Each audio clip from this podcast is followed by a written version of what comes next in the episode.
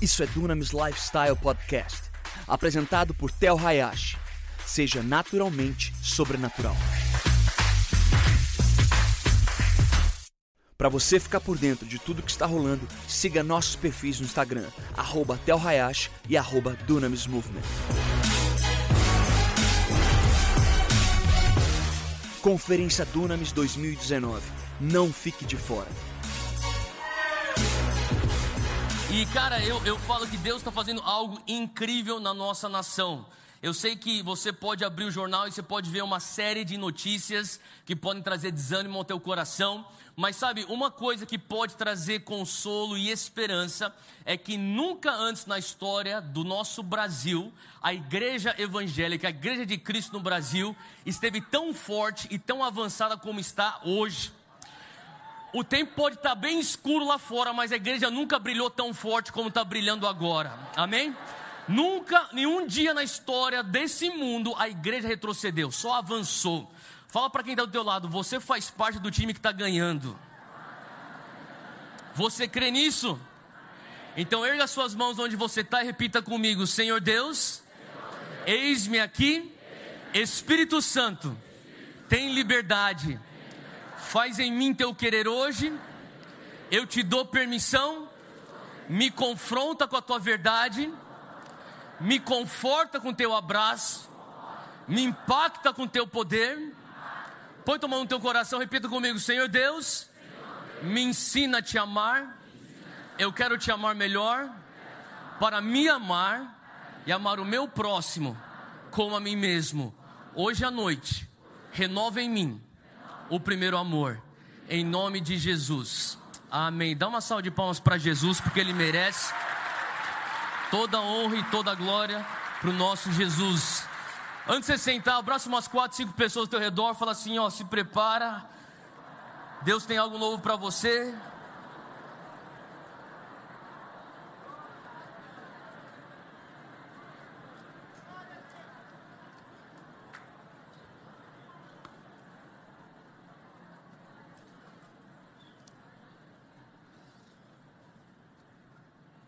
Eu sei que a maioria daqui, pessoal que está aqui, a maioria é jovem, mas eu sei que deve ter algumas pessoas que são pais ou mães. Se você é pai ou mãe, levanta tua mão. Se você é pai ou mãe, levanta a mão. Glória a Deus por vocês. Eu, eu me juntei a esse clube dos pais há mais ou menos dois anos e sete meses atrás, no nascimento do meu filho. Na verdade, eu já era pai antes dele vir ao mundo, porque ele estava no ventre da minha esposa. E, e eu, eu, sempre me sentia um pouco culpado, porque, para minha esposa aquilo lá era muito real. E, e um pastor amigo meu falou para mim, cara, relaxa, porque quando o dia que ele sair e virar o mundo, daí o negócio vai ser realmente real para você. Mas eu não sei se você que é pai ou mãe já participou de uma consulta médica, eu imagino que sim, mas não sei se você teve a mesma experiência que eu. Mais ou menos uns dois meses atrás, eu fui para uma consulta médica do pediatra fui com a minha esposa e eu recebi uma bronca de um pediatra. Alguém aqui já recebeu bronca de pediatra aqui? Eu recebi bronca de pediatra. Ele falou assim: pai, você precisa mudar algumas coisas. E uma das coisas que ele falou para mim é que ele perguntou para mim: como é que você, é, é, como é que você está controlando teu filho? E eu falei, doutor, tem dias aí que meu filho entra num restaurante, o cara quebra tudo, meu. Não tem o que, o que fazer. Ele falou assim: o que, que você faz nesse momento? Falei, cara, existe um negócio chamado patrulha canina. Cara, se, se não dá certo a patrulha canina para o meu filho, vídeo de YouTube de bateria funciona também. E eu boto na frente dele, ele fica comportado. E, obviamente, a gente sabe que nós não devemos ficar fazendo isso tanto tempo. E o doutor falou assim: Olha, eu, eu, te aconselho você não fazer isso, você tem que começar a usar outras maneiras. Eu falei: Eu sei, doutor, eu tenho que melhorar nisso, me perdoa. E, e eu saí do, do, consultório, cara, assim, é incrível. Quando você tem filho, cara, eu comecei, eu fui apresentado a um novo universo. É, é, Jorge o Curioso, Patrulha Canina. McQueen, eu não sabia nada disso. Hoje é a única coisa que eu escuto em casa. Eu acordo com alguém berrando: McQueen, McQueen, cadê o meu McQueen? Cara, eu, eu, eu saí daquela consulta médica, eu estava conversando com a Júnia, minha esposa, E eu falo assim, cara, como é doido, a gente precisa, eu, eu, preciso, minha esposa não faz isso, eu, eu que sou culpado disso. Falei, eu preciso é, ver outras maneiras. E, e eu lembro, eu comecei a conversar com ela, eu falei assim, quando eu era pequeno, cara, não existia celular. Então eu sei que tem muita galera nova aqui, mas eu, eu, eu nasci e cresci na década de 80 e, e eu sei como que era o mundo antes da internet, acredite ou não. Quantos lembram do mundo sem internet aqui? Você lembra disso? Tá. É, é, sabe, eu sei que o pastor Silas pregou ontem sobre a geração Z. Sabe, os sociólogos dizem que dois marcos são essenciais na divisão das gerações, da última geração com essa geração Z. Um deles é internet. O outro marco era algo que talvez para muitos de nós a gente não consegue nem imaginar como que seria o mundo sem isso, mas eu lembro de um mundo sem terrorismo. Eu lembro até hoje o dia de 11 de setembro. E aquele marco mudou o curso da humanidade. Então, esses dois, esses dois efeitos, esses dois fenômenos, que é a internet e o terrorismo, marcaram uma geração. E sabe, essa geração Z, ela está tão acostumada com tecnologia e o meu filho, ele acabou de nascer dois anos e meio atrás e, obviamente, ele nasceu no meio de tudo isso. Eu fiquei pensando, cara, como que quando eu era criança, eu tinha minha atenção presa? Eu estava perguntando para minha esposa, e minha esposa perguntou como que era para você.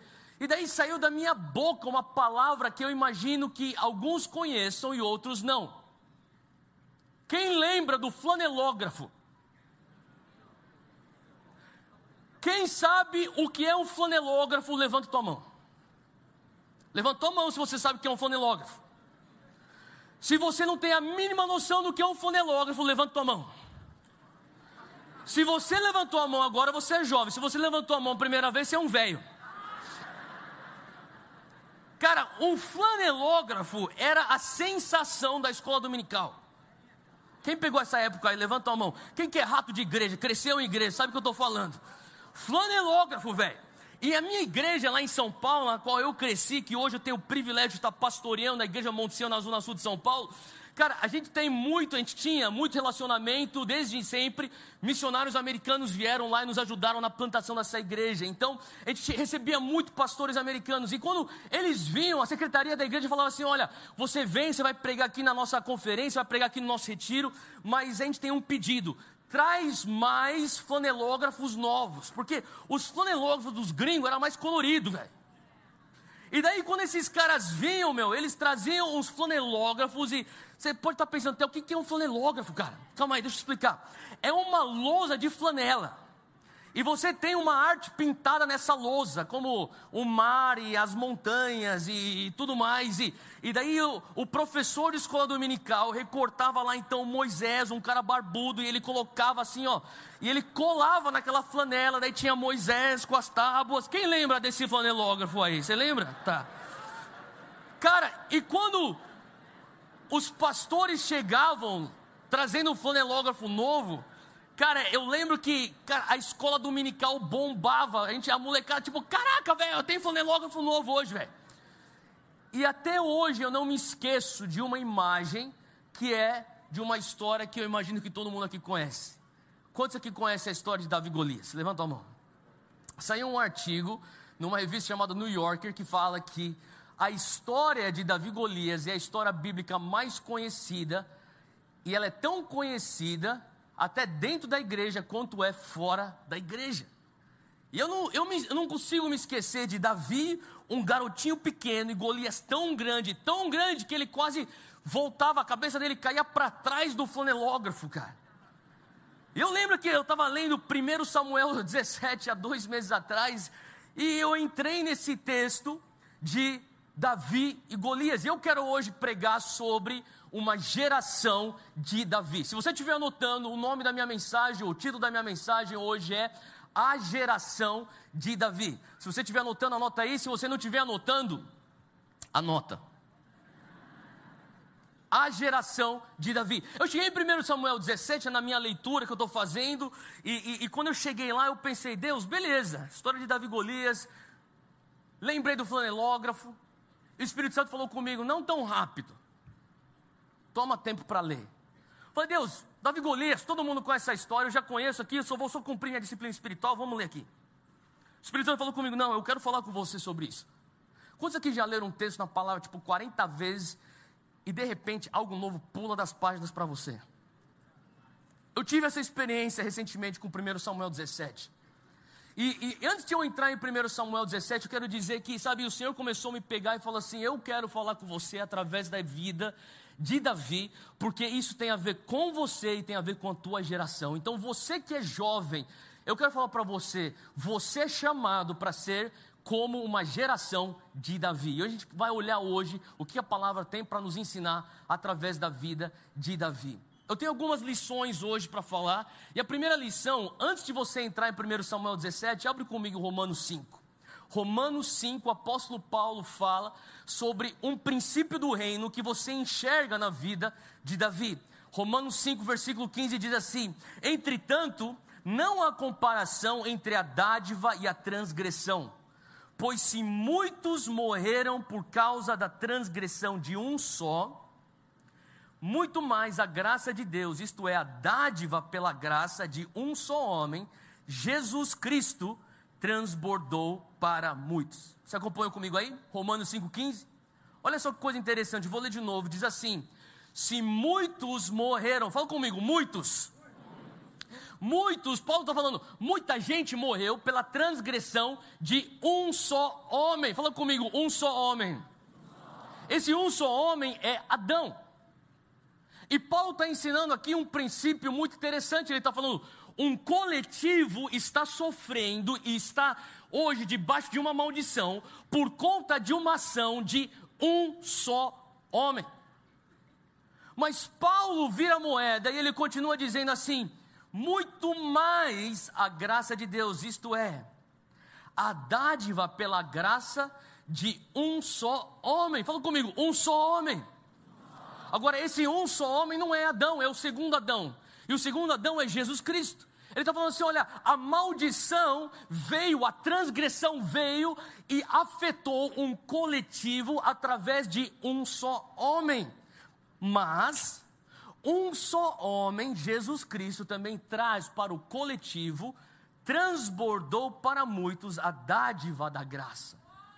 Todos nós somos afetados pela atitude de um só homem. Qual que é esse princípio do reino? O princípio do reino aqui é que um homem tem poder. Talvez você está pensando, Theo, mas como assim que eu vou fazer a diferença na minha faculdade? Eu sou o único crente. Como assim que eu vou fazer a diferença na minha cidade? Eu não conheço pessoas que pensam como eu penso, que enxergam a Deus como eu enxergo.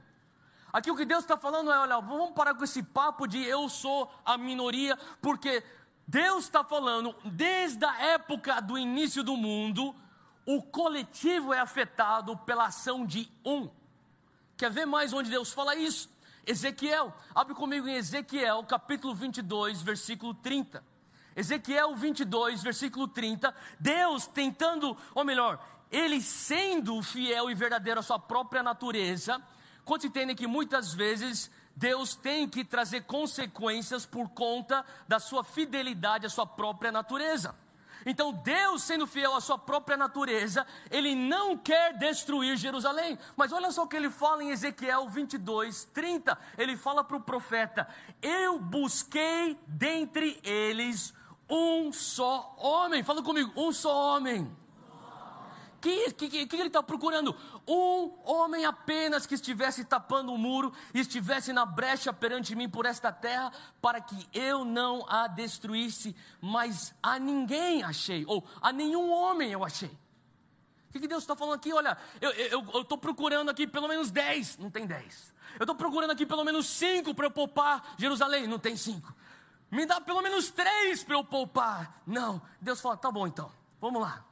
Um, eu honro o posicionamento de um para trazer salvação e livramento para uma nação. Eu não sei se você está entendendo o que está acontecendo aqui, mas, sabe, quando eu comecei a ler, agora eu quero que você abra lá comigo para o texto mesmo, que é 1 Samuel 17. Davi Golias, você conhece essa história, eu não quero tomar muito tempo, mas para quem não sabe, eu queria que você entendesse aqui, versículo 8. Você tem o povo de Israel você tem os filisteus, eles são inimigos, o povo de Israel, o povo de Deus, os filisteus, os arquivais dos israelitas, sempre tentando levar a desgraça ao povo de Israel. E, e nesse dia, a coisa está diferente. Eles já tiveram diversos embates antes, mas hoje o negócio é diferente por conta de um sujeito, de um só homem. Esse um só homem se chama Golias. E sabe, normalmente talvez eles fariam uma estratégia de guerra onde eles vão fazer infantaria versus infantaria, de artilharia versus artilharia, cavalaria versus cavalaria, mas, mas hoje os filisteus estão com um gigante guerreiro assassino, o nome do cara é Golias. Esse cara aí, meu, o cara tá atacando terror. E, e, e, então eles falaram, cara, a gente tem esse guerreiro temível. Ninguém tem um Golias no exército, a gente tem. Então eles vão mudar a estratégia marcial. Hoje eles vão, sabe, é como se tivesse uma cláusula marcial que eles vão agora dar entrada naquilo. Eles vão falar assim: olha, hoje a gente não vai lutar coletivo contra coletivo.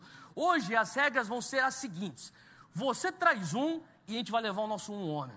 Versículo 8, acompanha comigo, diz assim: Golias parou e gritou às tropas de Israel: Por que, que vocês estão se posicionando para a batalha? Então, sabe o que ele está falando? Olha, hoje não é coletivo, os teus 4 mil versus nossos 4 mil, ou 20 mil versus 20 mil. Não, hoje a gente vai dar uma cartada diferente. Eles puxam uma outra carta e falam assim: ó, pá, a gente vai fazer aquela, aquela regra que todo mundo sabe e que é, que é permitido nas leis marciais. Um versus um representando o coletivo. Ele diz assim: não sou eu, um só homem. E vocês, todos os servos de Saul, escolham, porém, então, um homem para lutar comigo. Se ele puder me lutar e me vencer, nós seremos seus escravos. Todavia, se eu o vencer e o puser fora de combate, vocês todos serão nossos escravos e nos servirão. E acrescentou, versículo 10, foca nisso aí. Eu, isso aqui é o, é o desafio de Golias para o povo de Deus. Eu desafio hoje as tropas de Israel. Mandem mim, fala comigo, um só homem para lutar sozinho comigo. Eu estava lendo isso aqui, o Senhor falou comigo. O desafio de Golias ecoa sobre a tua geração. O inimigo ainda continua falando: manda para mim um só homem. Só que o Senhor começou a falar comigo: existe uma geração que pensa, eu sou minoria, eu estou sozinho. É aquele síndrome de Elias, cara, que pensa, cara, não tem. Mataram todos os profetas, eu sou o único que sobrei. Cara, deixa eu falar uma coisa: nós estamos com Dunamis Pockets em mais de 230 universidades. Não tem uma universidade dentro do Brasil, fora do Brasil, que fugiu dessa regra. Eu não fui e nós não fomos como Dunamis para nenhuma universidade onde já não existiam evangélicos. E eu vou explicar o que está acontecendo. Aonde você está, eu te garanto que existem evangélicos. Às vezes basta um servo de Deus se posicionar para dar coragem para o restante começar a se posicionar. Está tudo enrustido, mas o povo de Deus tem que começar a se levantar, gente. Deixa eu falar. E mesmo se você tivesse sozinho, você mais Deus é maioria. Você mais Deus é maioria. A primeira lição que a gente tem que começar a entender aqui é que você não tem a desculpa eu sou minoria. Porque no reino de Deus existe um princípio que um pode afetar o coletivo. E quem sabe você não é este um. Para afetar o coletivo na faculdade onde você estuda, na vizinhança onde você mora, aonde você trabalha, porque um mais Deus é maioria. Fala para quem está do teu lado, você mais Deus é maioria. A primeira lição é essa. Agora, continua comigo no texto e eu queria que você então pulasse lá para o versículo 17. Então você está ligado que agora Golias está trazendo as afrontas, o povo de Israel, ninguém tem um só homem para se posicionar com Golias. Gesé tem três filhos na batalha. Gessé está com insônia, não consegue nem dormir direito, está pensando, cara, eu vou perder os meus três filhos de vez, do jeito que esse negócio está é, a gente vai perder a batalha, os relatórios que estão chegando lá do campo não são positivos. Gessé está tão nervoso que ele bola uma estratégia. Versículo 17.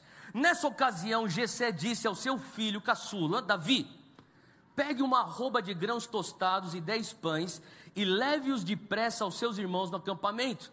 Leve também estes dez queijos ao comandante da unidade deles e veja como estão seus irmãos e traga-me alguma garantia de que estão bem. Agora, não sei como está na tua tradução, mas na minha tradução está que Jessé está pedindo a Davi: traga-me alguma garantia. Fala comigo, garantia.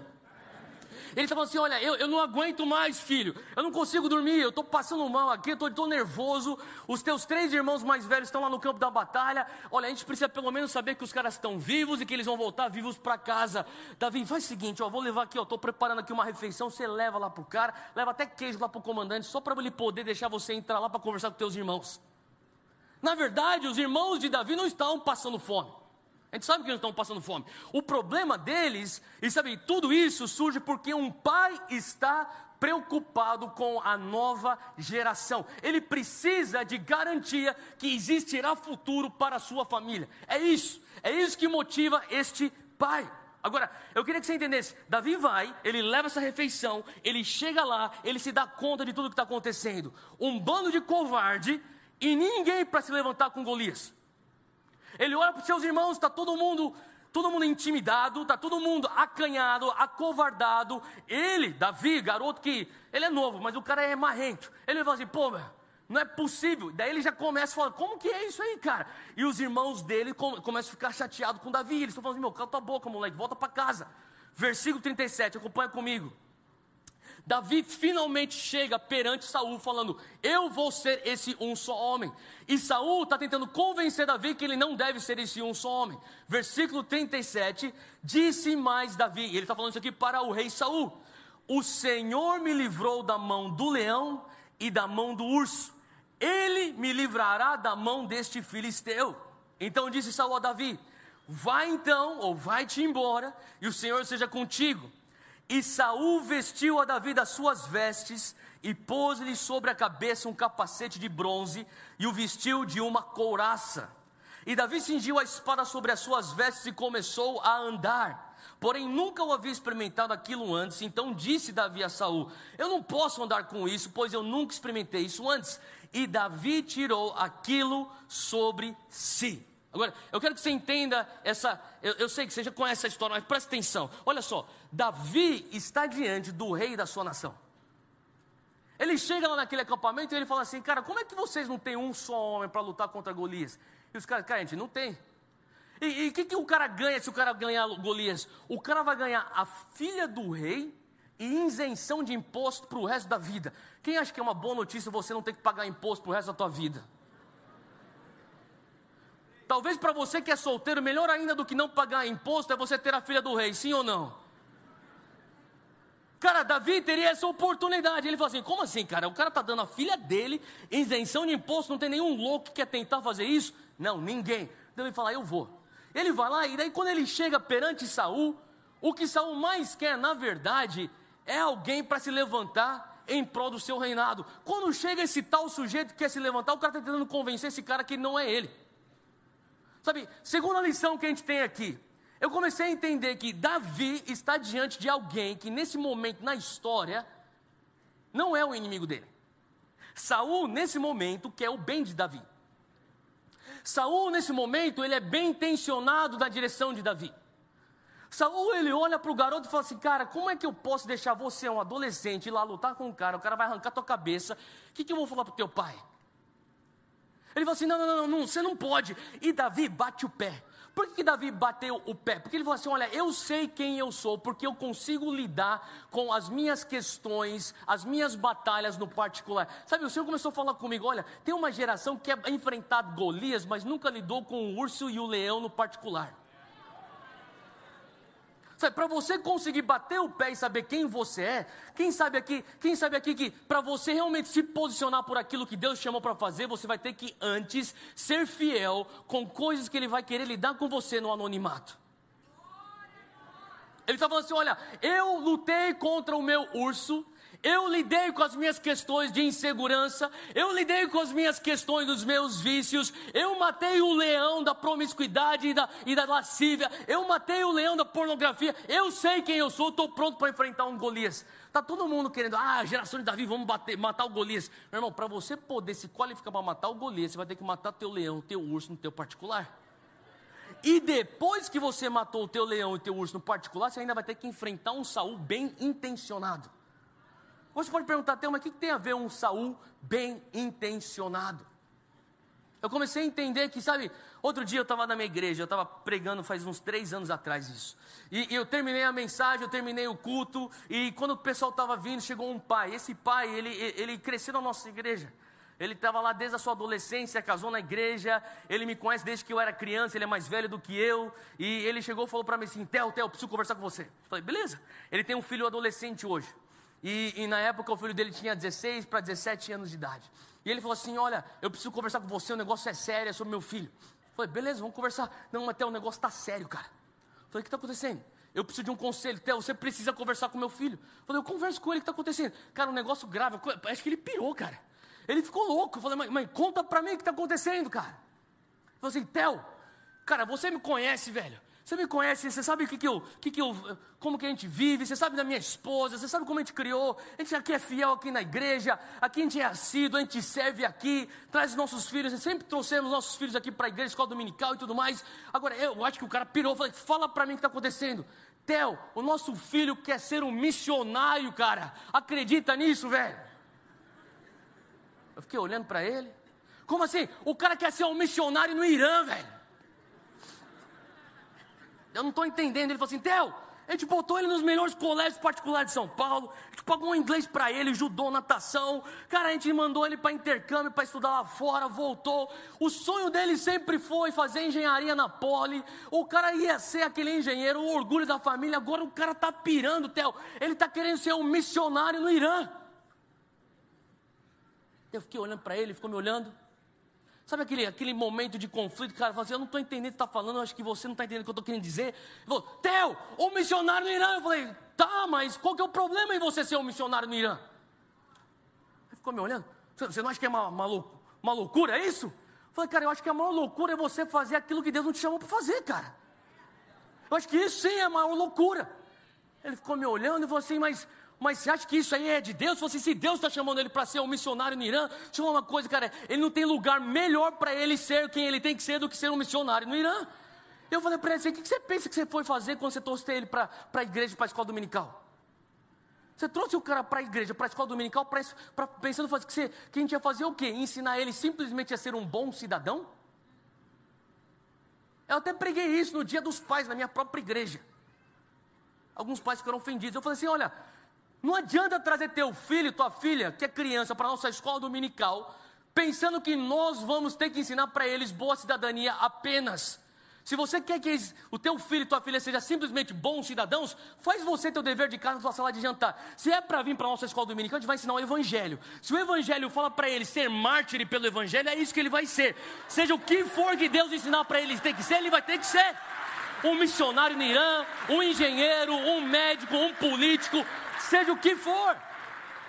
Naquele momento eu olhei para aquele olho, os olhos daquele pai e eu comecei a ver: esse pai ama seu filho, mas ele não está entendendo. Deixa eu falar para você que é jovem. Se você não sabe quem você é em Jesus, se você não lidou com os teus ursos, com os teus leões no particular, não vai faltar Saul bem intencionado para dar opiniões acerca daquilo que você tem que fazer, daquilo que você tem que ser.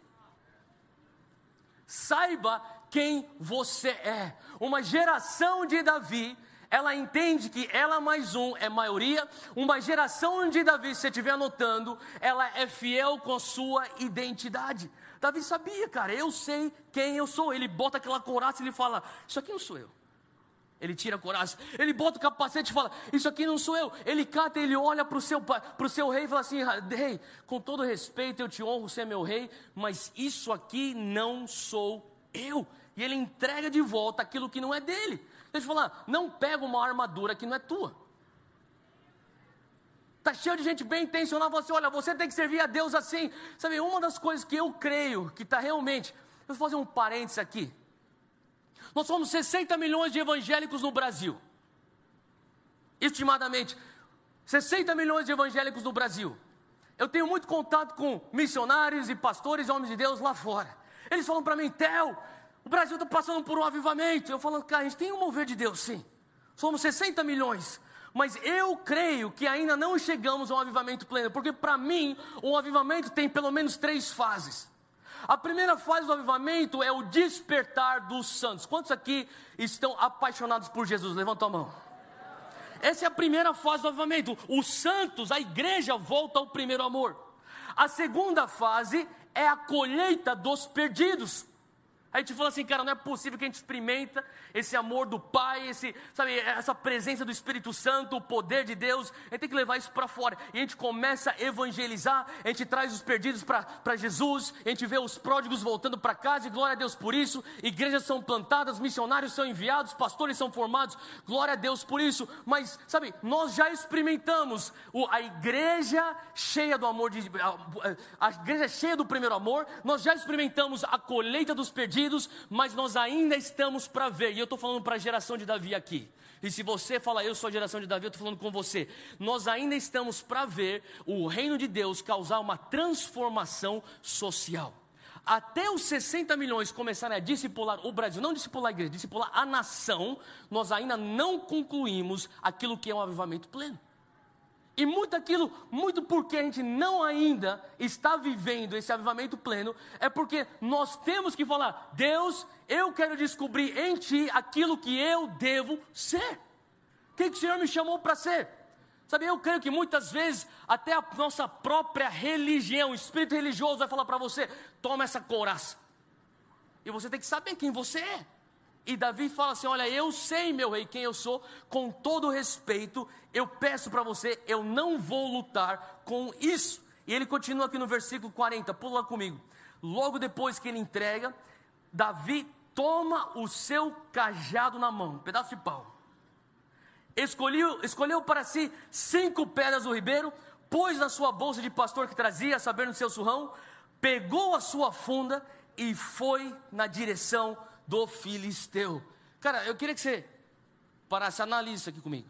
O cara acabou de tirar uma armadura real, ele acabou de tirar uma espada do rei, ele acabou de tirar o capacete e falou assim: Olha, com todo respeito, isso aqui não sou eu.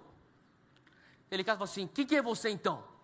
Me dá um pedaço de pau, cinco pedras, uma funda. O Senhor começou a falar comigo: Opera no raio da tua graça. Todo mundo aqui tem uma graça. Todo mundo aqui tem uma habilidade, um dom. Essa aqui é a minha terceira, terceiro princípio que eu quero comunicar. Opere no raio da tua graça. O que que fez você vencer o leão? O que que fez você vencer teu urso? Sabe, Deus quer te usar no raio da tua graça. Eu comecei a entender, Deus, eu não quero começar a me meter, a botar meu pé para fora de um lugar onde o Senhor não me chamou para estar. Todo mundo tem um raio de graça. Davi sabia, eu sei lutar minhas guerras com o cajado, com minhas cinco pedras e com a minha funda. Qual que é o teu cajado, tuas cinco pedras e tua funda? Qual que é a habilidade que Deus te deu? Qual que é a, a funda, o talento, o dom que Deus te deu? Alguns, alguns tempos atrás eu estava assistindo televisão e eu vi uma, uma reportagem sobre o casamento real. Quem acompanhou o casamento real aqui? Só mulher que acompanhou. Beleza. Aí os caras estão falando para mim. Theo, você não sabe do casamento real? Falando, tem a mínima noção do que está acontecendo, cara. Daí alguém falou para mim, cara, a, mulher, a menina lá vai casar com o príncipe Harry. Eu falei, ah, que legal. Daí ele falou assim, sabe quem que é aquela mulher? Eu falei, quem que é? A Meghan Markle mostrou aqui uma foto para mim. Eu falei, pô, é a, aquela atriz lá do Suits. Eu falei, ah, agora ela é a princesa, ela vai ser a mulher do príncipe, cara. Eu falei, que da hora. Daí para mim eu estava um pouco me lixando para isso mesmo. Estava assistindo lá e de repente eu comecei a escutar a história daquela parada. Daí eu comecei a me dar conta do que estava acontecendo. Eu falei, cara, isso aqui é legal. Daí eu, eu falei assim, cara, essa menina com 15 anos de idade era uma turista em Londres, tirando foto na frente do palácio. Alguns anos mais tarde, ela está dentro do palácio e casando com o rei, com, com o príncipe. E todas as meninas com quem eu já conversei sobre isso, elas falam, é tão legal, né? Eu falei, é legal, cara. Mas sabe por que para mim é legal isso? É legal para mim, porque quando eu estava assistindo aquela, aquela reportagem, o Senhor falou comigo: Olha essa menina. Eu falei: Sim, Deus. Você viu o que eu estou fazendo com ela? Eu falei: O que foi, Deus? Ele falou para mim assim, uma frase que eu nunca vou esquecer: O que é teu é teu.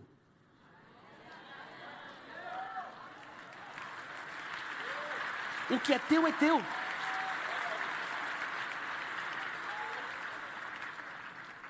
O Senhor começou a falar comigo: acalma teu coração. O raio de influência que eu tenho para você é aquilo que eu tenho para você. Você pode estar um dia tirando foto no palácio. Se eu tenho para você casar com o príncipe daquele palácio, você vai casar com o príncipe daquele palácio que nem ele fez com aquela mulher. Amém, irmãs? Amém. Agora, para você que é macho, deixa eu falar uma coisa. Todos nós, sabe, é uma coisa ser humano, e, e não só de homem, mas qualquer, ser humano. Eu lembro com 23 anos de idade, eu estava morando nos Estados Unidos e passei 11 anos fora do Brasil. E, e eu estava sendo mentorado pelo meu pai espiritual, que até hoje é meu pastor, Dr. Kingsley Fletcher. E eu, e eu lembro que em uma das minhas férias eu voltei ao Brasil, está tendo um mover, eu fui para umas conferências, eu vi o mover do Espírito Santo, era aquele negócio de adoração espontânea, e todo mundo sendo chapado no Espírito. E eu, caramba, Deus, o Senhor está se movendo aqui, mas eu estou lá sendo treinado para o ministério. Que, que absurdo é esse, Deus? Eu tenho que voltar para cá. E eu voltei, cara. Eu voltei para os Estados Unidos depois das férias, eu cheguei lá, eu cheguei e falei para o meu pastor, falei assim, olha, é o seguinte, Dr. Fletcher, você tem que me liberar. Ele falou, o que foi? Tem um avivamento acontecendo no Brasil. Eu preciso, eu preciso estar tá lá, eu tenho que, tenho que estar tá lá, cara. Ele falou assim, por quê? Porque eu sou importante lá. Ele falou, calma lá, vai, pega um copo d'água, senta aí. Me libera, eu estou para o ministério. Ele falou assim, sabe o que você tem que fazer? Eu falei, o que foi? Você vai me ungir, eu vou embora. Eu falei, não, você vai ter que jejuar mais. Falou, quanto que você quer de unção? Eu quero muita unção.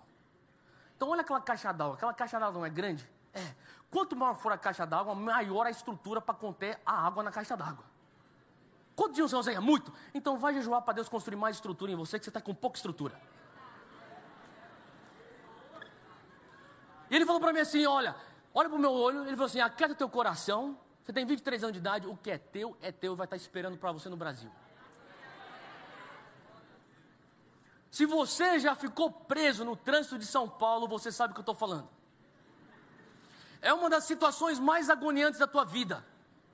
Especialmente quando você está na marginal. Eu moro na zona sul de São Paulo. Quando eu vou falar isso para você, eu juro por Deus. Uma vez demorou para eu sair da zona sul de São Paulo para o aeroporto de Guarulhos, cinco horas no trânsito parado na marginal. Eu estou pensando, Deus, cinco horas? Eu pego um voo, eu vou lá para o Peru, Lima, Peru, em cinco horas. Eu não consigo chegar nem em Guarulhos.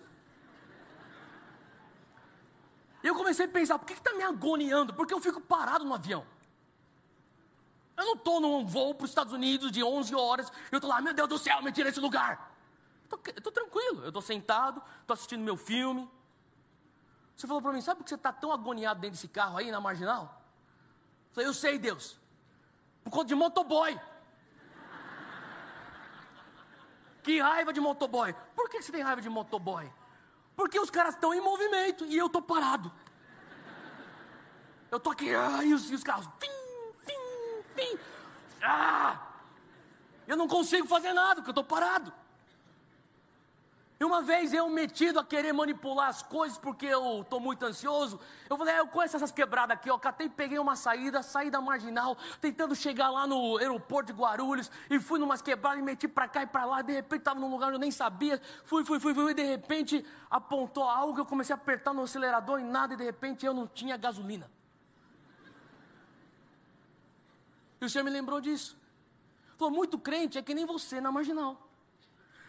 O Senhor falou comigo assim: olha, eu pus no teu tanque o combustível exato, contado a gotas, para você chegar no destino que eu tenho para você. Deixa os motoboy passar, cara. Eu sei como eu estou trabalhando com você. Quando eu quiser que você vá para frente, você vai. Se eu quero que você vá devagar, você vai devagar. A hora que eu quero que você dê um tiro, você dá um tiro. Agora, não vai querer manipular não vai querer fazer as coisas na força do teu braço. Aí eu conheço aqui, eu vou dar um jeitinho aqui. Opera no raio da tua graça. Fica na tua faixa, meu querido, e fica tranquilo que Deus está no controle. Ele sabe o que Ele está fazendo com você, cara. Abra aí comigo Zacarias 4. Zacarias 4 é um tema, é um versículo tema para a minha própria vida. O Senhor falou comigo sobre essa atitude de Davi. Davi falou assim, cara, eu sei o que é meu. Me dá aqui esse pedaço de pau, me dá essas funda, essa funda, me dá essas pedras. Eu sei o que é meu, eu sei a minha graça. Zacarias 4, existe aqui o profeta Zacarias entregando uma mensagem para Zorobabel. Zorobabel, governante de Judá, tem a missão de reconstrução. E Zorobabel está diante então dessa, desse desafio gigante, e o Senhor fala no versículo 6: Esta é a palavra do Senhor para Zorobabel, não por força, nem por violência, mas pelo meu espírito, diz o Senhor dos exércitos. Deixa eu falar uma coisa: você vai cumprir o chamado de Deus na tua vida, você vai derrubar os Golias da tua vida, não pela força do teu braço, não pela violência humana, mas pelo Espírito de Deus. Portanto, opere dentro do raio da tua graça. Se você está dentro do raio da tua graça, o Espírito de Deus está operando naquilo.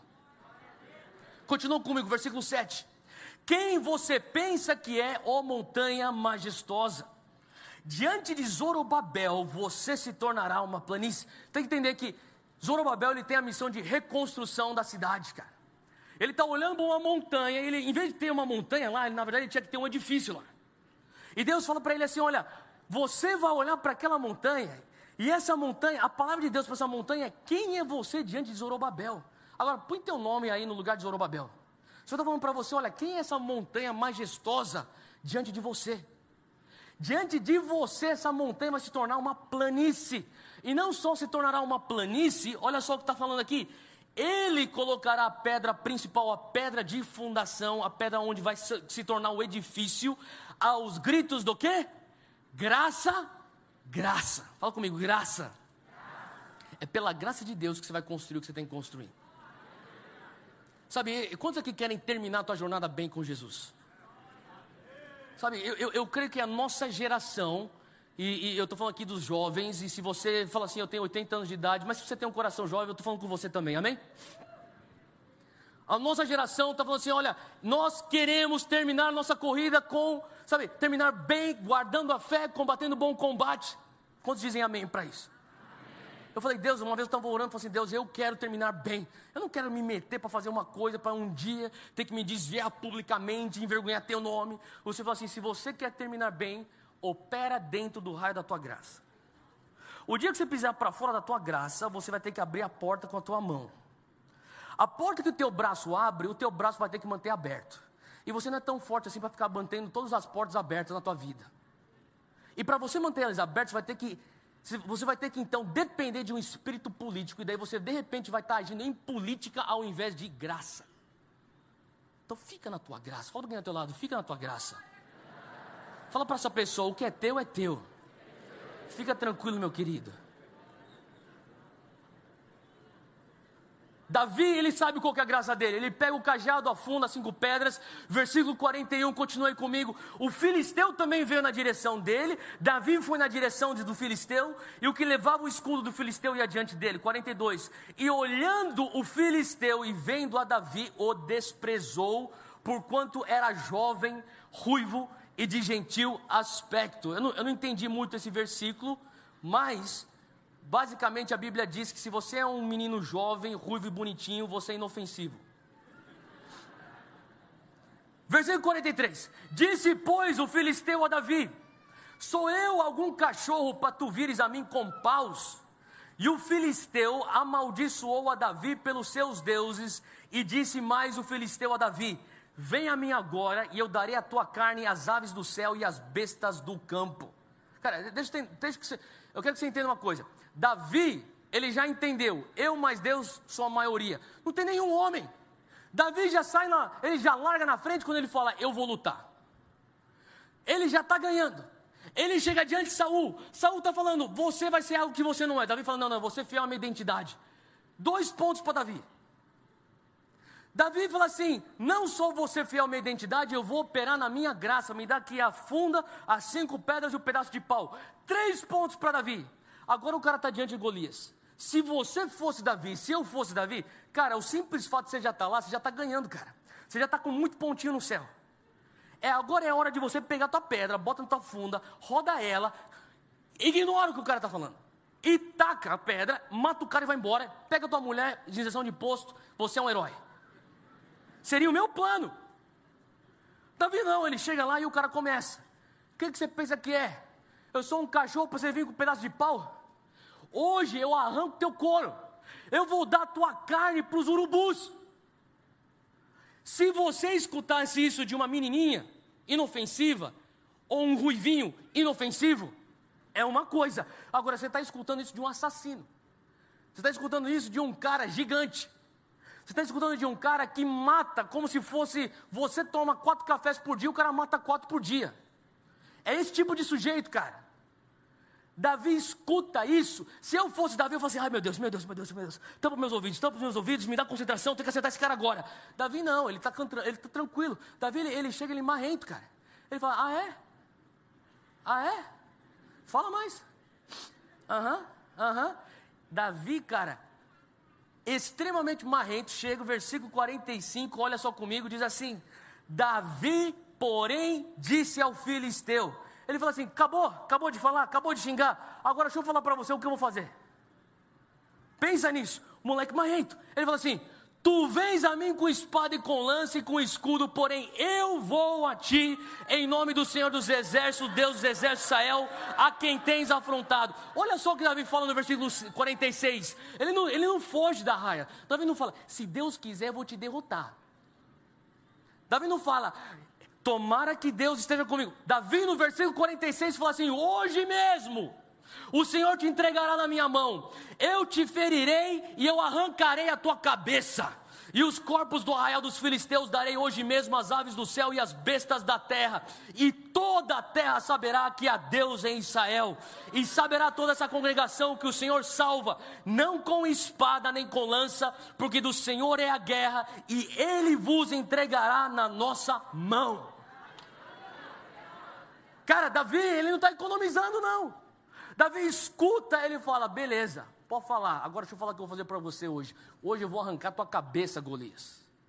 Ele olha no olho e fala assim: não é amanhã, não é se Deus quiser, vai ser hoje. Eu arranco a tua cabeça hoje, eu te mato e o, o, o exército de Israel vai triunfar sobre o teu exército.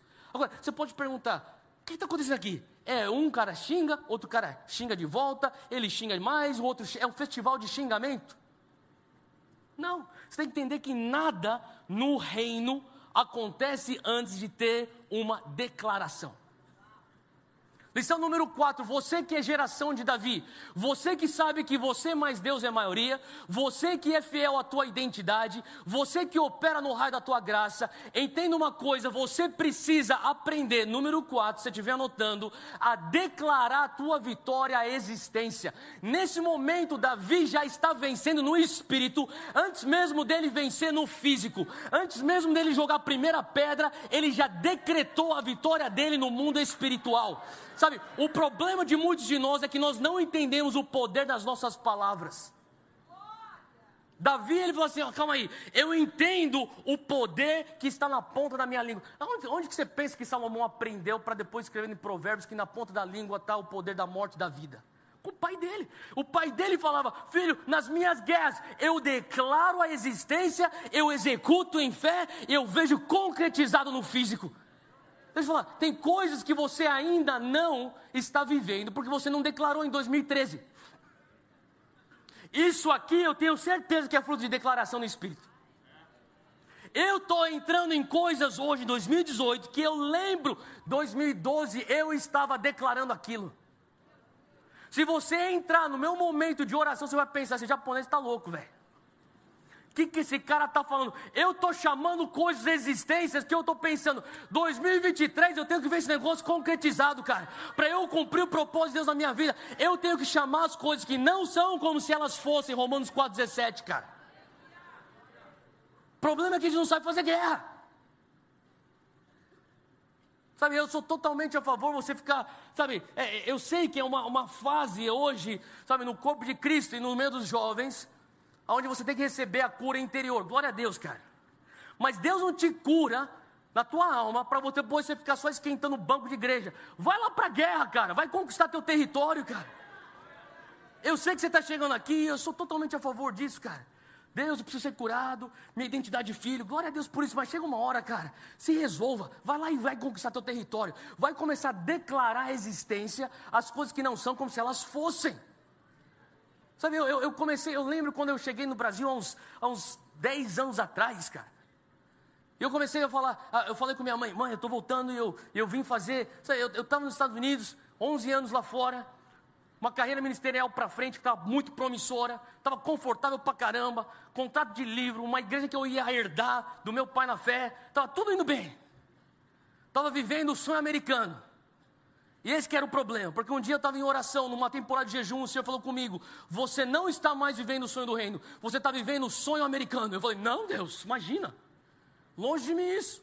Você está vivendo o sonho americano e não o sonho do reino. Eu falei: Deus, eu estou vivendo o sonho do reino. Deus falou assim: Se você está vivendo o sonho do reino, abra a mão do teu green card e volta para o Brasil. Eu fui falar para o meu advogado, fui falar para meus amigos, meus amigos americanos, meus amigos brasileiros, ninguém entendeu nada. Theo, você está vivendo as promessas de Deus. Eu falei, cara, eu sei que às vezes é, é, é muito, sabe, a linha é muito tênue para você entender o propósito de Deus e aquilo que a gente pensa que é o propósito de Deus. O senhor falou comigo, olha, vai lá, volta ao Brasil e entra nas universidades e começa um mover de avivamento dentro das faculdades do Brasil. Eu pedi então, ó, suspende meu processo de cidadania, devolve esse negócio para mim aqui, me dá o passaporte, estou vazando, abri mão daquilo, cheguei aqui. Cheguei aqui no Brasil e, e, e minha mãe, você veio fazer o quê? Minha mãe é o tipo de, de, mulher que ela fala assim: Olha, eu te criei, não é para mim não, não é para você ficar me servindo, me ajudando quando estiver velha. Eu te criei para você voar, para você servir Deus, para você fazer o propósito de Deus na tua vida. Então, assim, você vai chegar aqui, vai ficar morando aqui, você é um homem. Você tem, você tem seis meses para se resolver na tua vida. Ou você paga aluguel, você compra apartamento, mas vaza. O que você vai fazer? Falei, calma, mãe, me dá um tempinho aí que eu vou me, me ajeitar. Falei, eu tenho, tenho, tenho que pagar as contas. Então, comecei a dar aula de inglês, cara. Eu voltando para fazer coisas que eu fazia com 16 anos de idade, quando eu comecei a trabalhar dando aula de inglês. Eu cheguei tra trabalhando, o Senhor começou a falar comigo, escreve. Eu comecei a escrever tudo que era Dunamis. Eu comecei a escrever a teologia do Dunamis, a praxis do Dunamis, toda a estratégia do Dunamis. Eu falei, mãe, estou com esse negócio aqui. Ela falou assim: olha, olha, vai lá e você, mostra para tua tia e, e pede para ela dar uma olhada. Minha tia Neuza Tioca falou assim: ó, vai lá e dá uma olhada. Você vai ler e ela vai, vai dar uma opinião, acho que é importante. E depois você vai para aquele outro pastor, vai pegando opinião de diversos homens de Deus aí e, e vê que eles estão. Se abre para críticas. Falei, amém, vou lá. Eu lembro que eu mostrei isso para minha tia.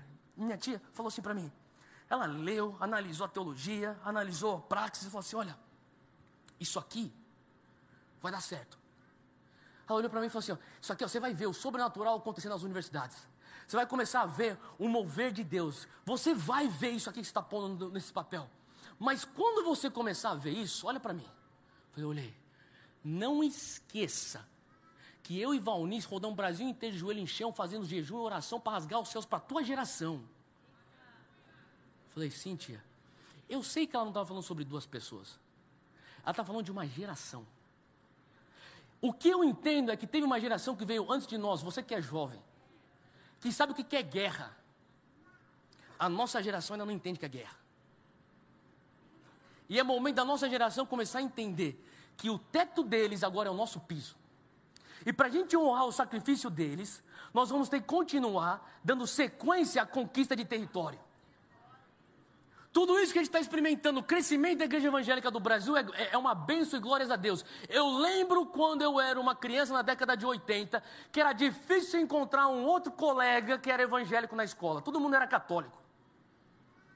Hoje, você tropeça, você esbarra num, num evangélico. Todo mundo tem uma tia evangélica, um vô evangélico, uma, alguém que é desviado. Todo mundo conhece alguém. E eu não sei se o Brasil hoje, 2018, estava melhor do que estava em 88.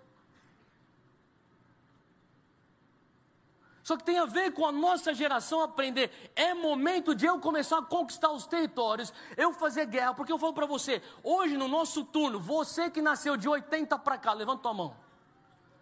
Você que nasceu de 80 para cá, levanta tua mão. Levanta tua mão bem alto.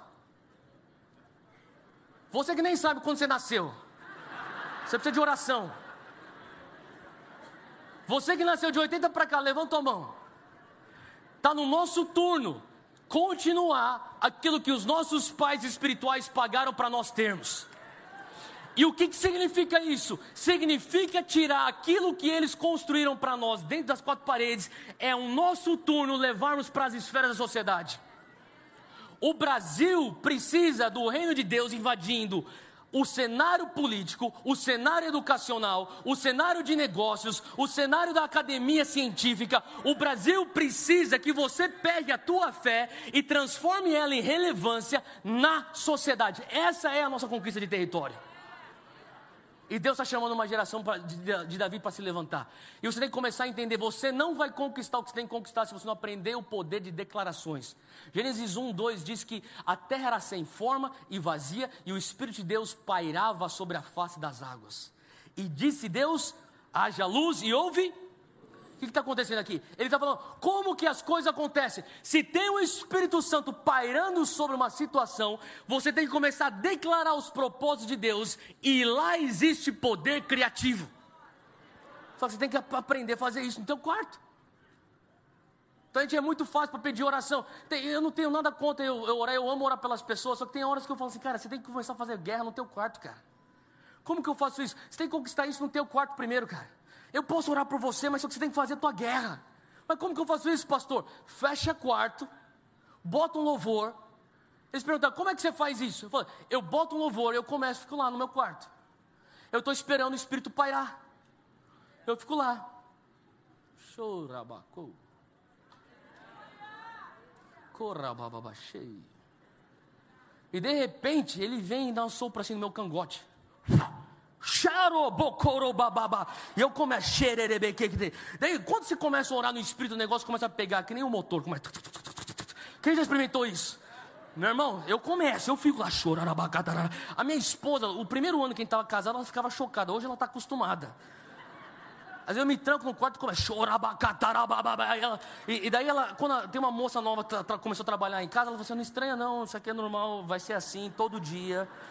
E se você entrar lá, tem um espelho numa parede do nosso quarto. Tem vezes que minha, minha esposa entra que o negócio está quente, está bom. Eu já estou tipo que choro, abacata, bababá, pá,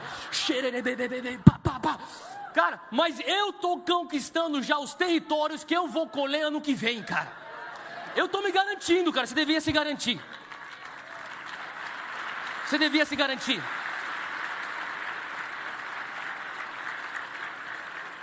Eu amo quando Deus muda o nome de Abrão para Abraão, pai de muitas nações. O cara não era nem pai. Forçava ele a falar: Eu sou o pai de muitas nações. O que Deus está falando? Ele está treinando Abraão chamar as coisas à existência.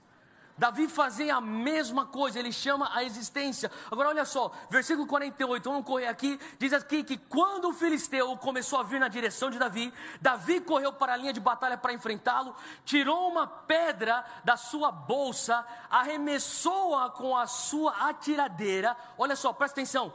Atingiu o filisteu na testa de tal modo que a pedra ficou encravada e ele caiu, dando com o rosto no chão. E o povo de Israel e os filisteus falaram: Que tiro foi esse?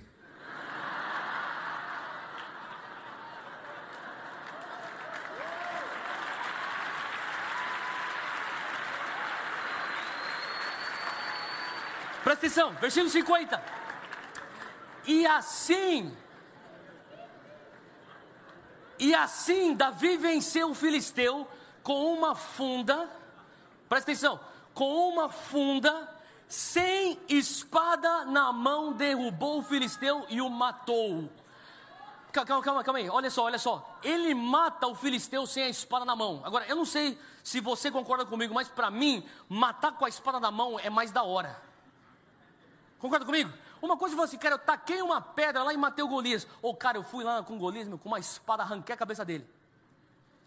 Quando a gente fala sobre derrotar Golias, todo mundo pensa, eu quero cortar a cabeça de Golias. O Senhor começou a falar comigo, você não consegue estar numa posição para cortar a cabeça de Golias se você não consegue ser fiel com aquilo que eu pus na tua mão. 51. Ele corre, pôs os pés sobre ele, desembainhando a espada do filisteu, acabou de matá-lo, cortando-lhe a cabeça com ela. Agora, para pensar, o cara matou ele no, no versículo 50, sim ou não? O texto, 50 ele matou o cara. No 51 ele matou de novo. Só Davi consegue matar o cara duas vezes. Ele mata com uma pedra e depois ele está na posição, porque ele foi fiel com aquilo que Deus tinha na mão dele. Número 5 é: seja fiel com aquilo que Deus pôs na tua mão. Tem gente que fala assim: ah, Deus me chamou para política. Meu irmão, você não consegue nem tocar uma ONG. Seja fiel com a tua funda e tuas cinco pedras. Ah, Deus me chamou para eu ser um empresário, para financiar um movimento missionário. Você não é nem dizimista, cara. Você não consegue nem pagar um cafezinho para alguém do teu lado.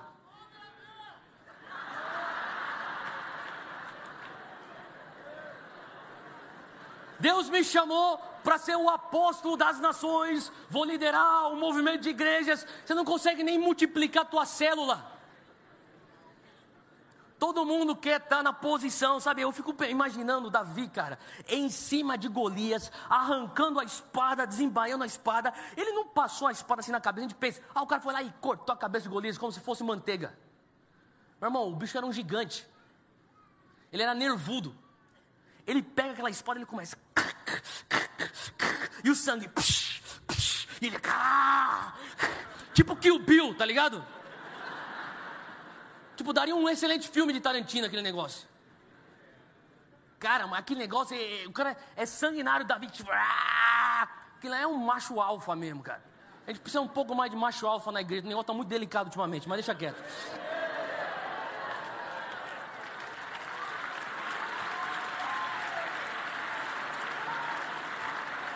Por isso tem que falar um pouquinho de sangue. Às vezes é bom falar um pouco de sangue e cutucar tua religiosidade. Olha só o que acontece. Se você quer estar na posição para cortar Golias com a espada, seja fiel com aquilo que Deus pôs na tua mão. E Davi ele corre, ele corta, versículo 51, continua comigo. Quando os filisteus viram que o seu guerreiro estava morto, recuaram e fugiram. O Senhor falou comigo, eu estou terminando, eu vou terminar com isso. O Senhor falou comigo, por que, que ele mata ele no 50 e depois mata ele de novo no 51? Se eu fosse Davi, eu tô lá, o, o, cara já me xingou, eu já declarei minha vitória e existência, eu falei que eu vou fazer com você hoje, eu vou te matar hoje, delicado e pega a pedra, fu, fu, fu, fá, pá, encrava na testa, pum, caiu, silêncio no campo de batalha. O que, que você faria se você fosse Davi? Se eu fosse Davi, eu falaria: Uou! Valeu, galera! Fui! Vou pegar minha mulher e minha isenção de imposto. Valeu! Com todo o direito eu poderia pegar a, a, minha futura esposa e a minha isenção de imposto.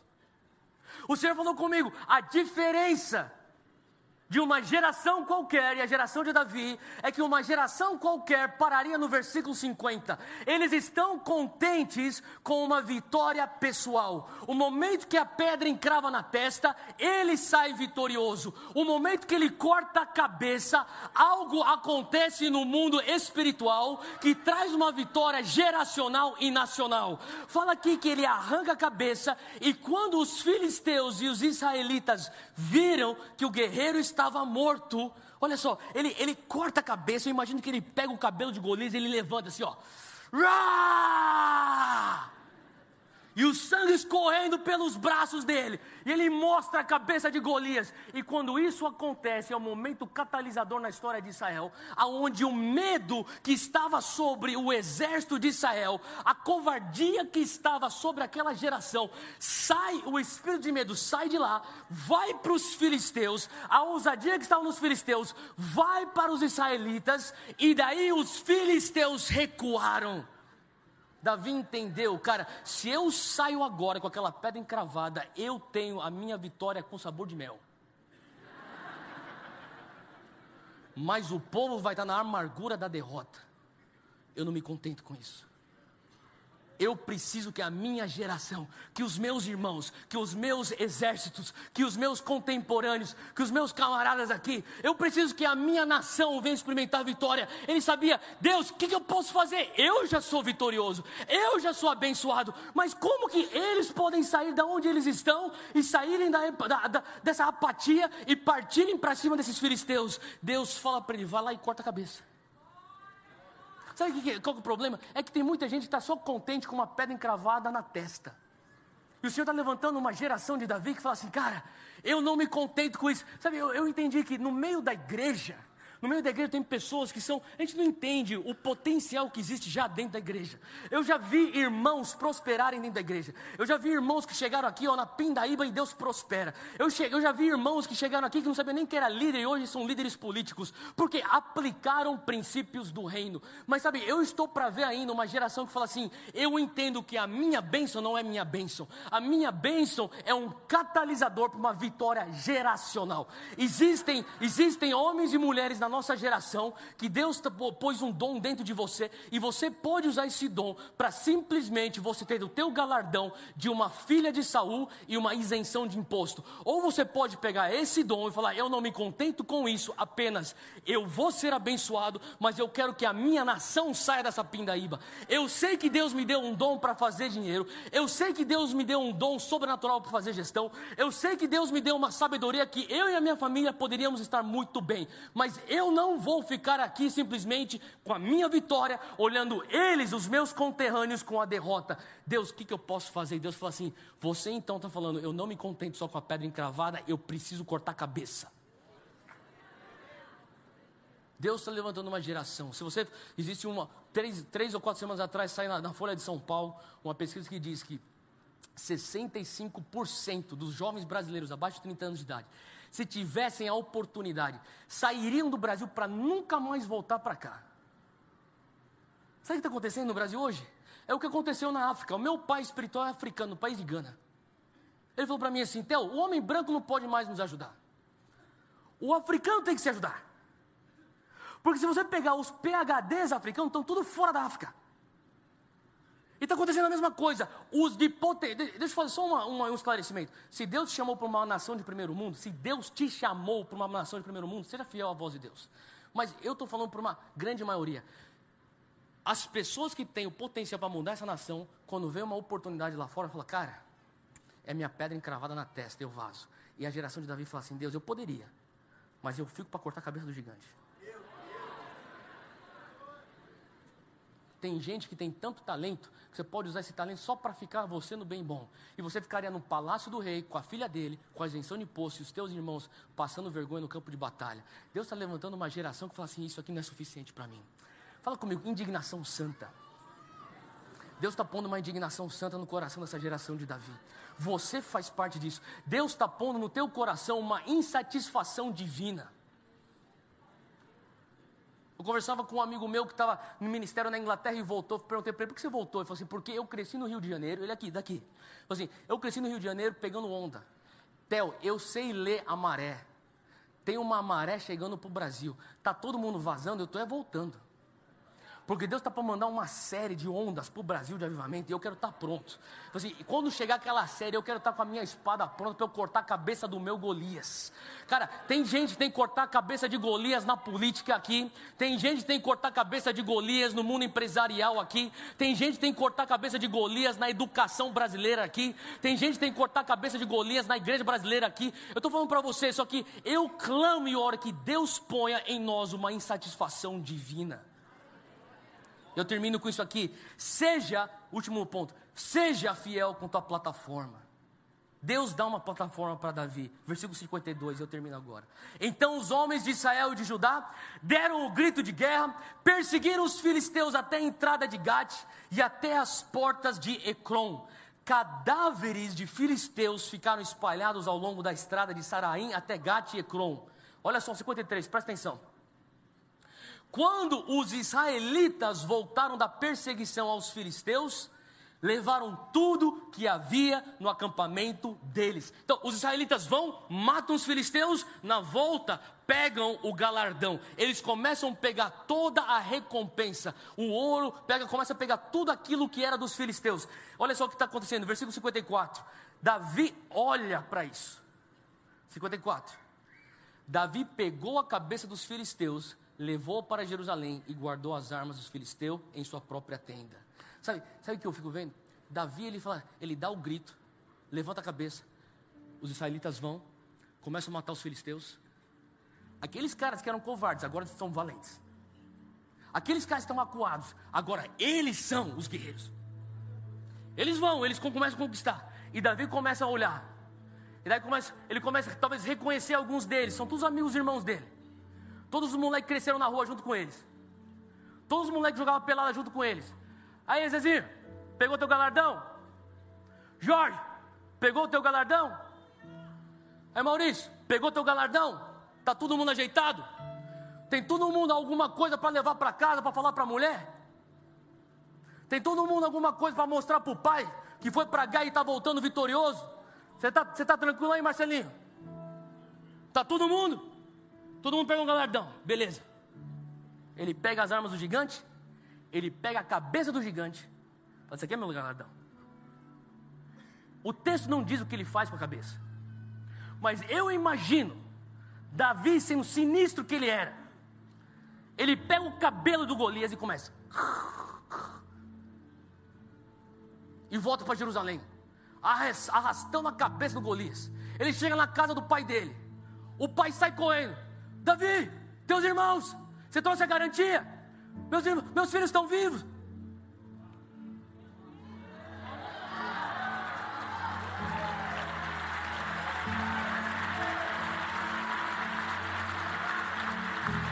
Aí, pai, teus filhos estão bem.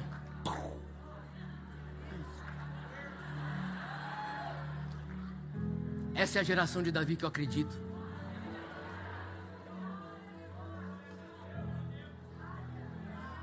Como eu não estava atrás do sonho americano, e Deus teve que me confrontar e falou: vá atrás do sonho do reino. Você pode estar atrás de um sonho, seja o que for. Eu estou falando para você, vai atrás do sonho do reino, cara. Não se contenta com uma pedra encravada na testa, cara. Se contenta com a cabeça arrancada do Golias. Sabe, um ato de você levantar aquela cabeça pode transformar a tua geração. Fica de pé onde você está. Eu quero orar com você, porque eu creio que Deus está aqui nesse lugar. Ele está mobilizando algo nessa geração. O Senhor está falando aqui: olha, tem alguns de vocês são tão talentosos. Você está tão, Sabe, você é tão dotado que o Senhor estava assim: olha, pergunta, Deus, por que, que o Senhor me fez tão bom nisso? Por que o Senhor me deu essa habilidade? Por que o Senhor me fez nascer no Brasil? Por que eu não nasci lá na Polônia? Deus, por que eu nasci em, eu estou vivo em 2018? Por que eu não estava vivo na época, de, na época medieval? Porque tem um propósito de Deus para você nessa nação em 2018. Deus ordenou seus passos, Deus ordenou seus dias. O Senhor está transformando uma mentalidade de sobrevivência para uma mentalidade de triunfo. Feche os teus olhos onde você está. Erga suas mãos e comece a falar: Deus, eis-me aqui. Eu me apresento como essa geração de Davi. Eu me apresento, Pai, como essa geração de Davi. E eu quero dar uma oportunidade, rapidamente, quando a gente fecha hoje. Eu quero fazer um convite. Eu sinto Espírito Santo que muitos aqui estão escutando o que eu estou falando. E você está falando assim: Deus, eu quero voltar a brigar, a lutar pelo teu reino mas nesse momento eu estou longe. Eu, eu, senti muito forte que o Senhor está falando que hoje à noite é uma noite onde o pródigo vai voltar para a casa do Pai. Talvez você veio aqui, você foi convidado, alguém te forçou, te arrastou, te insistiu contigo. Vem, vem, vem, vem. Você vai lá escutar a palavra, você vai louvar. Cara, você está aqui, o Espírito Santo está fazendo queimar no teu coração. Eu vi no meu espírito como o Espírito Santo está aquecendo de volta corações. Você está você tá longe, você está frio, você estava tipo, você dormente, você estava quase em coma espiritual, mas hoje alguma coisa começou, uma fagulha, começou a acender no teu coração. Você fala, cara, se é para isso, eu volto. Se é para lutar por uma coisa maior, eu volto. Você só precisava de uma visão maior, você precisava de, uma, de um sonho maior, além do teu próprio umbigo. Hoje Deus está te dando essa visão, cara. E Deus está trazendo razão para a tua existência aqui na terra. E hoje eu quero te dar esse convite, eu quero te dar essa oportunidade. Você que fala assim: eu preciso me acertar com Jesus. Eu preciso voltar a me alistar nesse exército. Eu preciso me enfileirar nessas fileiras e começar a ir para a guerra. Eu preciso continuar conquistando território. Eu sou do exército da luz. Você que está aqui nesse lugar, eu não quero que você perca tempo. Onde você estiver, você fala assim, eu preciso me acertar com Deus, levanta tua mão. Se você fala assim, eu preciso me acertar com Deus, levanta tua mão bem alto, bem alto, bem alto. Se você falar, eu preciso me acertar com Deus, levanta tua mão bem alto. Na galeria aqui embaixo, levanta. Se você levantou tua mão, sai de onde você está, rapidinho, vem para frente. Vem para frente, rapidinho, rapidinho, vem para frente. Você que está se acertando com Jesus hoje, você fala assim, eu volto para me alistar no exército de Deus. Eu vou doar minha vida para esse rei e para esse reino. A minha aliança é com esse rei e com esse reino. Vem para frente. Eu sei que tem mais. Você que fala assim, cara, eu preciso me acertar com Jesus hoje. Você, veio aqui debaixo de culpa, você veio aqui debaixo de acusação, mas eu falo para você: não existe condenação para aqueles que estão em Cristo. Hoje você está acertando com Jesus, você vai estar em Cristo, não vai ter condenação para você. Vem para frente, vem para frente, onde você estiver, vem para frente. Rápido, rápido, rápido, rápido. Vem para frente. Eu quero orar com você. E eu também quero fazer uma pergunta. Talvez você nunca tomou essa decisão na tua vida. Talvez você fale assim, ó, eu nunca pedi para Jesus entrar no meu coração. Eu nunca fiz dele o meu Salvador, o meu Senhor. Mas hoje eu quero, eu quero fazer isso pela primeira vez. Eu estou escutando isso, eu quero fazer parte disso. Eu entendo que Jesus tem um plano para minha vida. Ele é vivo, ele é real hoje. Eu quero ele na minha vida. Eu quero ter uma razão de viver. Você que está falando isso pela primeira vez hoje, levanta a mão, levanta a mão, onde você estiver, ao redor desse lugar, levanta a mão, onde você está. Você que está aqui, levanta a mão, bem alto, bem alto, bem alto. Eu estou vendo algumas mãos, vem para frente você também, rápido, rápido. Eu quero orar com você. Vem cá, vem cá, vem cá, rapidinho, rapidinho. Glória a Deus, glória a Deus. Vem, vem, vem, vem, vem. Vem para frente, vem para frente. Vem para frente. Você que está aqui na frente, olha para mim, olha para mim. A gente vai fazer uma oração junto. Hoje você está se alistando de volta no exército. Talvez está fazendo isso pela primeira vez, ou isso aqui é a tua segunda vez, ou seja, qual for vez. Mas não importa, agora essa vez é para valer. Amém? Você que está aqui na frente, erga suas mãos para o alto.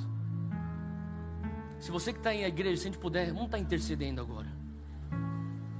Você que está aqui na frente, olha para mim, repita comigo, bem forte, repita comigo, Senhor Deus. Fala comigo, Senhor Jesus. Eu reconheço que só Tu és o caminho, a verdade e a vida. Eu volto a Ti agora. Eu me reconcilio a Ti agora. Espírito Santo de Deus, faz morada em mim. Jesus, eu aceito o Teu sacrifício na cruz. Eu aceito o sangue de Jesus, me limpando de todo pecado. Hoje eu me arrependo. E eu falo que não é pelas minhas obras, mas é pelo Teu sacrifício. O Senhor é o meu Salvador e de agora em diante, o Senhor é dono da minha vida. O Senhor é o meu rei e eu vivo para o teu reino e para a tua causa. Me mostra o meu propósito. Eu quero te buscar. Faz tudo novo. Em nome de Jesus. Amém. Amém. Aplauda ao Senhor.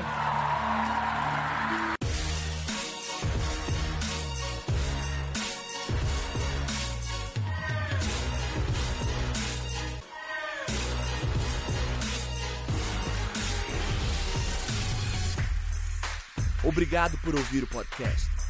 Siga o podcast para receber as últimas atualizações e compartilhe com um amigo essa mensagem.